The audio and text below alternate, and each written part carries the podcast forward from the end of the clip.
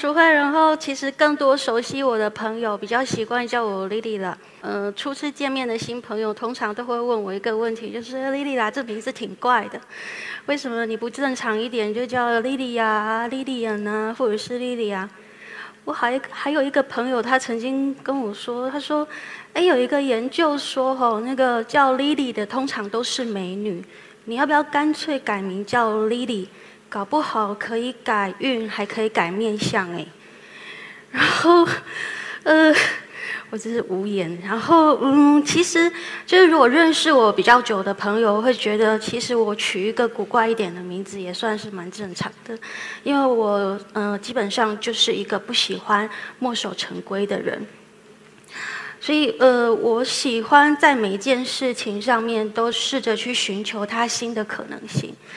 所以好事地图它基本上也就是这样子的思维下面的产物。我在二零零九年的时候创立了 Brain Sugar，那它是一家数位创意广告公司。那对于一家广告公司来讲，创意是一个很重要的核心能力。所以我常常都在思考，到底什么是创意？呃，我觉得创意它有三个层级。第一个层级是可以解决问题的创意，那第二个层级是可以去感动，然后影响人心的创意。最高层级的创意呢，是它可以去改善社会，甚至它可以进而推动社会进步的创意。那我很清楚，我们就是要做这样子的创意。呃，在 Brain Sugar 这家公司创立的初期，它其实跟每一家新创公司都是一样的，就是呃跌跌撞撞。然后我们首首要的目标就是要先求生存。一直到了二零一二年，稍微呃比较稳定了，我才有一些时间再来思考这一件事情。然后在那个时候，我也常常问我自己，说我是不是应该要等公司的。规模更大，然后更有名气、更多资源、有更多钱的时候，我再来做这件事情。但是我回头又想想说，如果万一我这一辈子就是没有那个能力，让我的公司可以达到一个呃成功的境界的话，那我是不是就没有机会来实现这个理想？同时，我又想到我们家的一个家传故事，就是我曾祖父的那一个年代，我们家是非常穷的，没有白米饭吃，然后每天大家就是喝地瓜粥度日。尽管如此，有人到我们家来来行乞的时候，我们还是会分食物给他们。那曾祖父的想法是，虽然我们的能力很少，但是如果我们今天可以帮一个，就是一个。可以帮他度过一顿就是一顿。那我就想，嗯，那我也应该要跟曾祖父一样，就是今天我有多少能力，我就做多少事，能做一件就是一件。所以在二零一二年，我记得下半年的时候，我就开始跟我的团队谈说，哎，那我们。今年开始，就像 Google 一样，我们花百分之二十的工作时间，一起来做一些有趣、有意义的事情。那团队就开始去呃观察台湾的社会问题啊，然后就开始提出各式各样的解决方案。我记得那时候，呃，我们想要关注的群体有很多，有呃，比如说像是盲人的儿童啦。有呃癌症的病患妇女啦，或者是呃偏乡儿童的教育，那其中一个就是关怀弱势摊贩的好事地图。呃，好事地图是我的同事 Toby，他今天有来到现场，待会我会把他介绍给大家。那是由 Toby 他发想的。Toby 他为什么会有这个想法呢？因为他说。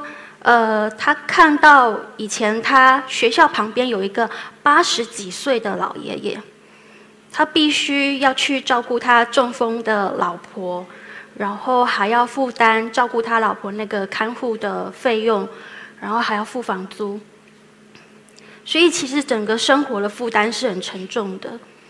所以老爷爷他每天都要推着摊子，然后到外面去卖地瓜球。地瓜球一颗只卖台币一块钱，也就是说，如果是人民币一块钱的话，可以买到五颗地瓜球。所以大家可以想一想，那这老爷爷他要卖多少地瓜球才可以来足以承担这个生活的重担？然后这样子的故事被一个呃年轻的网友发布到网络上之后，呃，马上获得了很多很正面的回响。开始就很多人到呃这个爷爷的摊位上面去跟他购买地瓜球，然后有更多的年轻人，他们就轮流到也去帮忙爷爷搓地瓜球、炸地瓜球、卖地瓜球。那 Toby 他就觉得说。他也希望可以利用他的专长，就数位创意的这一个能力，可以让更多的摊贩的故事也可以被看见。那当初 Toby 他跟我们提出了这一个想法之后，整个团队都非常的喜欢。然后同时，我们做了研究之后，也发现好像在当时并没有任何一个基金会或者是组织。他们特别是来关照这些弱势摊贩的生活，所以我们就想说，嗯，好吧，那就由我们开始来做吧。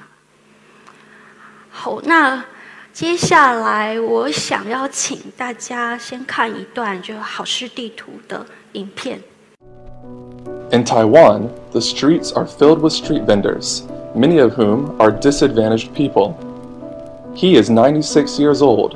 living off of making steamed buns. She is 85 years old, pushing 30 kilograms of newspapers on the streets every day. She single handedly takes care of a son with autism and a granddaughter. Their stories posted on Facebook were widely shared and liked. However, the information in social media is being updated too fast. The information about vendors can't be found when needed. We want to help kind hearted people locate these vendors more easily and to support them by purchasing their products. Idea Good Thing Map. We collected all the stories and information of these disadvantaged vendors into our Good Thing Map app. The app will automatically pinpoint your location and generate a list of vendors from close and far. Searching by category is possible for instance, if you wish to have a light lunch, you are able to search for it under Main Meals. It will be a win win situation as you will feel satisfied mentally and physically after the meal, and the vendors will be benefited financially. Good Thing Map app was popularly reported by the mainstream media. More than 250 disadvantaged vendors were seen and supported by our Good Thing Map app but it's not the end. We hope that this idea can also be applied in other countries to benefit these disadvantaged groups who are standing on their feet to be seen, supported, and to have a better life.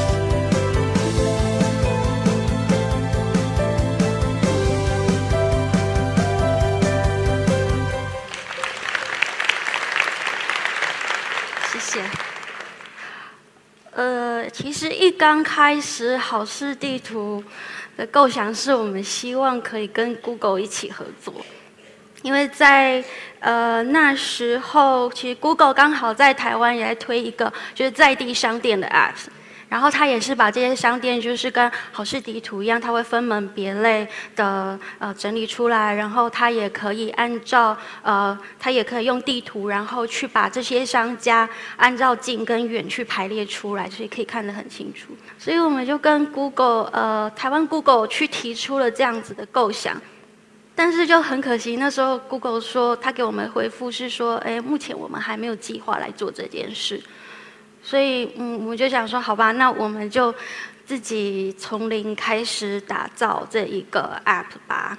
我们决定自己开始从零打造之后，面临的第一个问题就是，我们要写 app，我们要做这个 app，但是我们没有可以写 app 的工程师，所以我们就开始到网络上面去散布这个讯息，希望有人可以来加入我们。陆续有很多朋友都主动跟我们联系，然后很认同好事地图这个理念。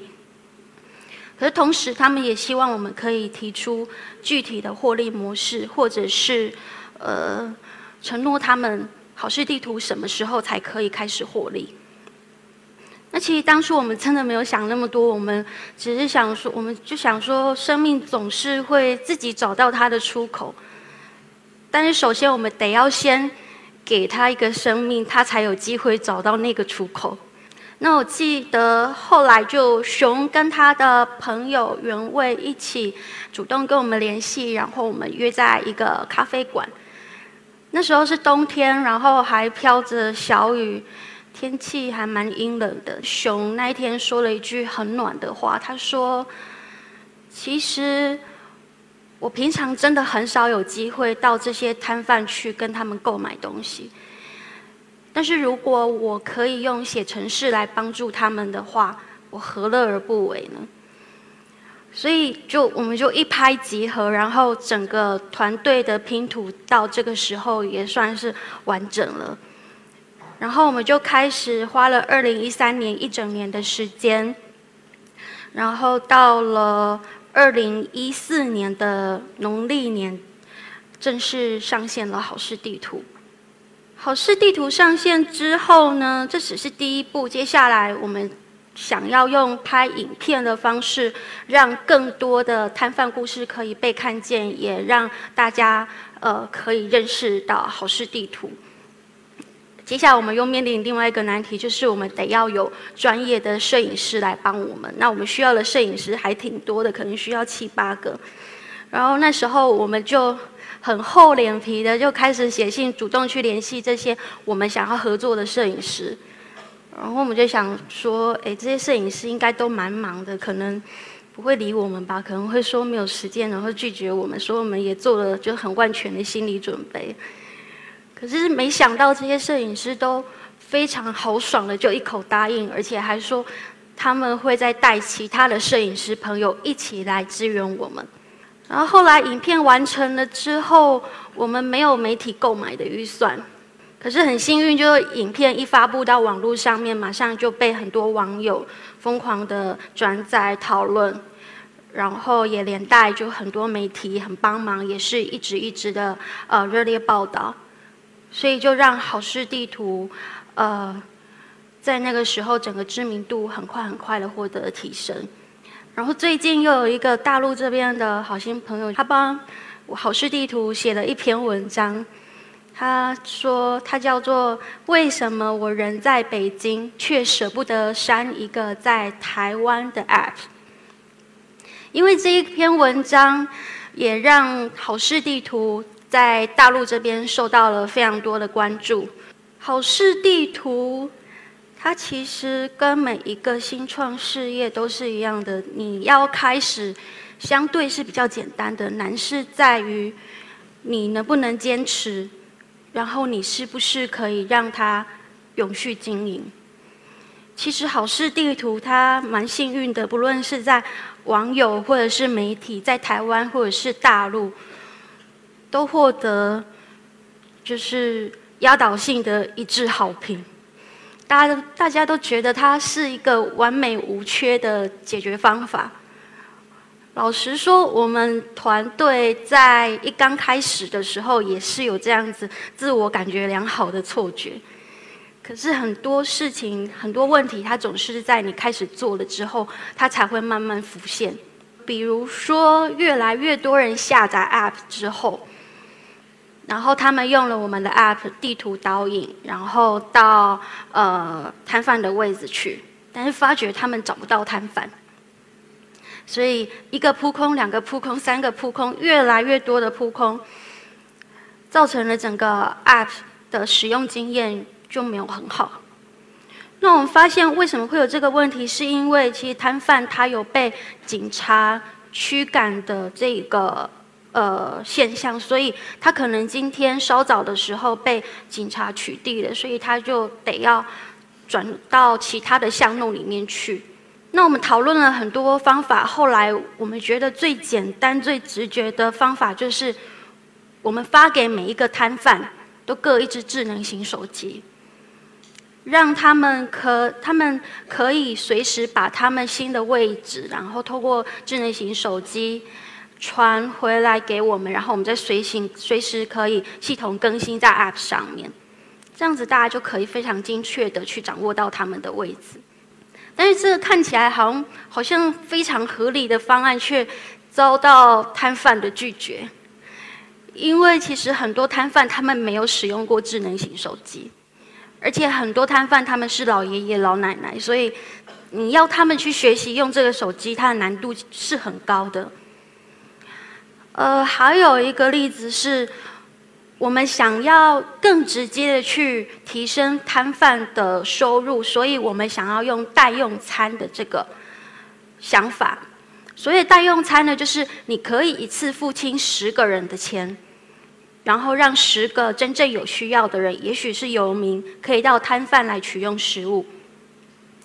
这也是看起来也是超级棒的一个解决方案啊！可是后来摊贩还是不喜欢，因为他们会觉得说，我还要去计算我已经收了多少人的呃。代付款，然后还要去计算有多少人来取餐了。他们很怕会计算错误，这对他们心理压力来说会是一个很沉重的负担。所以，就是这个方案也后来也是无疾而终。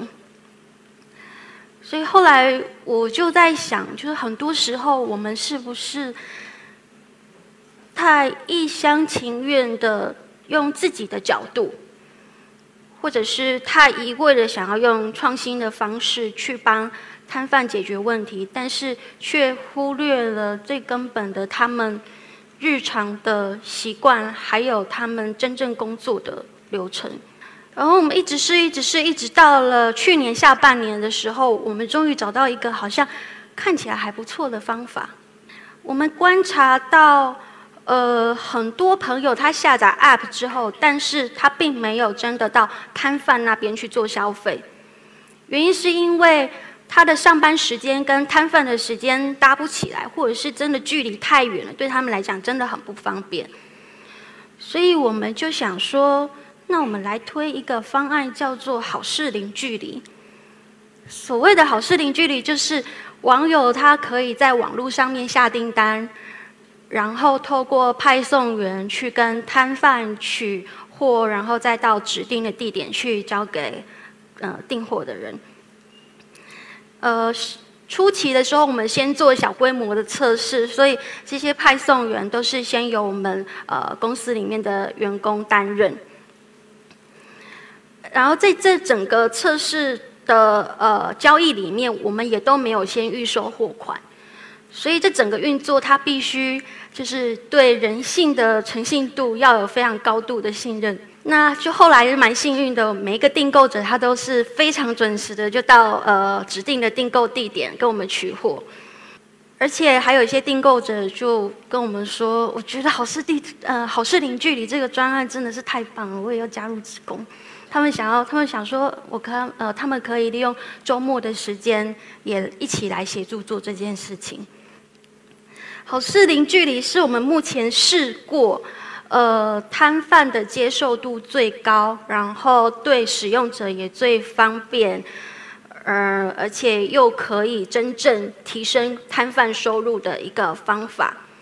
所以接下来在今年，我们预计希望可以跟台湾的 O2O 做餐饮外送的业者去做进一步的合作，然后让好事。地图的这个好事零距离可以大规模的落实。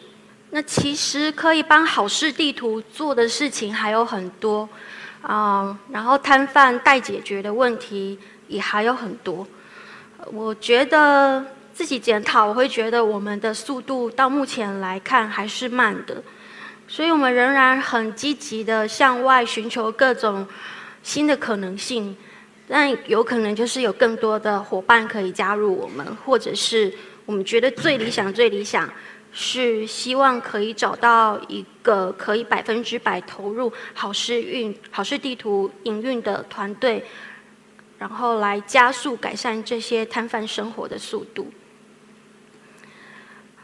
然后很多朋友，大陆这边的朋友在询问我们说。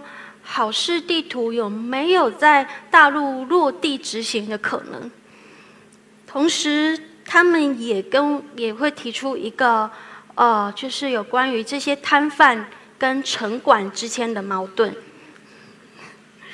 对，然后他们就说：“哎，那个好事地图利益虽然很好，可是到了大陆这边来，会不会变成这些城管的取缔地图？”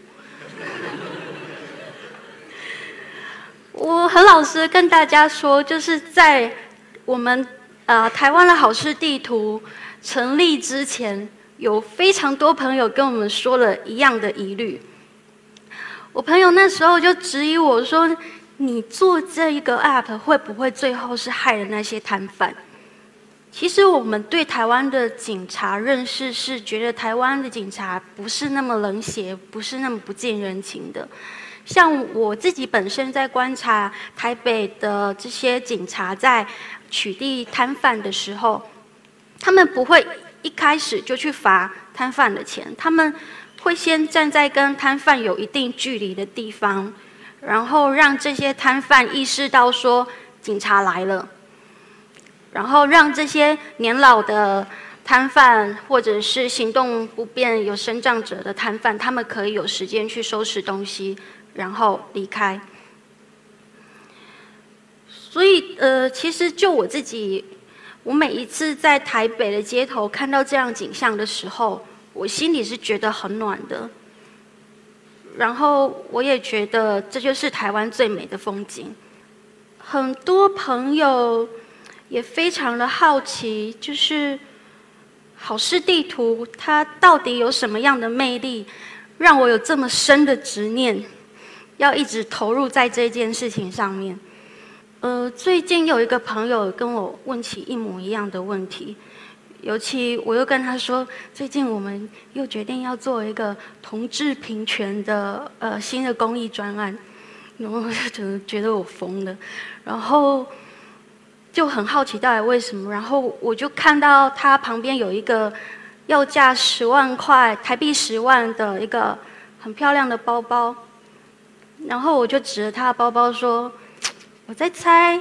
好事地图，或者是同志平权这样子的公益专案，对于我来说，可能就很像这个漂亮的包包对于你的意义吧。我记得在呃之前，LV 亚太区的数字营销主管在台北跟我们开会，然后那时候我跟他们说了一句话，我说。真正的奢侈品，它是用钱买不到的。你拥有它的那一种满足感，是不会随着时间而退逝的。那我觉得，好事地图对我来说，就是这一种用钱买不到的奢侈品。那，谢谢。那在这里面经历的每一个故事，然后每一个感动，他们都是我人生非常非常珍贵的收藏。然后我今天也有带来，就是这几样奢侈几样奢侈品，想要跟大家我分享。然后我请我的同事 Toby，也就是好事地图的这想法的发想者，帮忙我。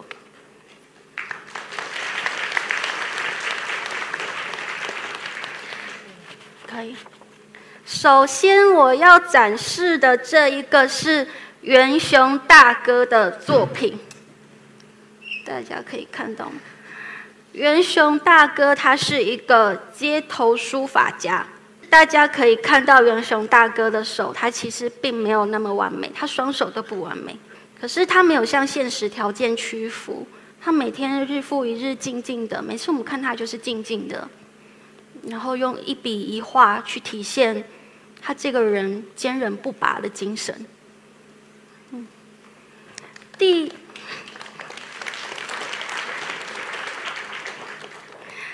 接下来我想要给大家展示的是张大哥的手工伞。张大哥他因为在很小的时候有一个跌倒的意外，所以让他造成了他的呃双手有些缺陷。然后他讲话表达的能力也并不是那么顺畅。然后后来他有一个机会，就去呃学艺，然后学怎么做手工伞。然后他现在就是呃固定会在台北的街头，然后来贩卖这些伞。每一只伞都是他一针一线自己去缝制的。然后我想要先跟大家展示这一只伞。如果你们可以近一点看的话，就会觉得这只伞其实它的质感是很不错的。然后呃，里面它是呃格子纹的花布。然后张先生呢，他每一只伞呢都有他自己专属的名字，还有他背后代表的意涵。这一个是格子花布，所以它的这只伞的名字叫做“人生的格调”。他说：“人有形形色色，颜色深浅不一，坚持自我格调，无需争论对错。”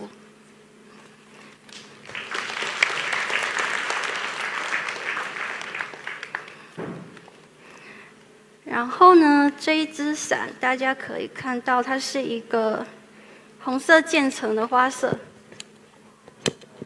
很漂亮，对吗？那张先生呢？他很坚持，他的每一只伞都要兼顾到美观，还有它的耐用度。所以，呃，一般的伞它就是六支支架，大家可以看到，就是它用十二根支架，然后又美又美观，然后又耐用，这样。那因为这一只伞它是红色的渐层花布，所以它的名字叫做是呃渐入佳境。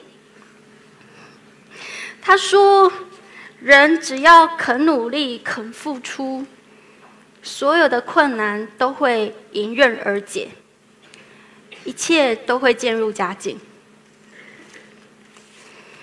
以上祝福大家，谢谢。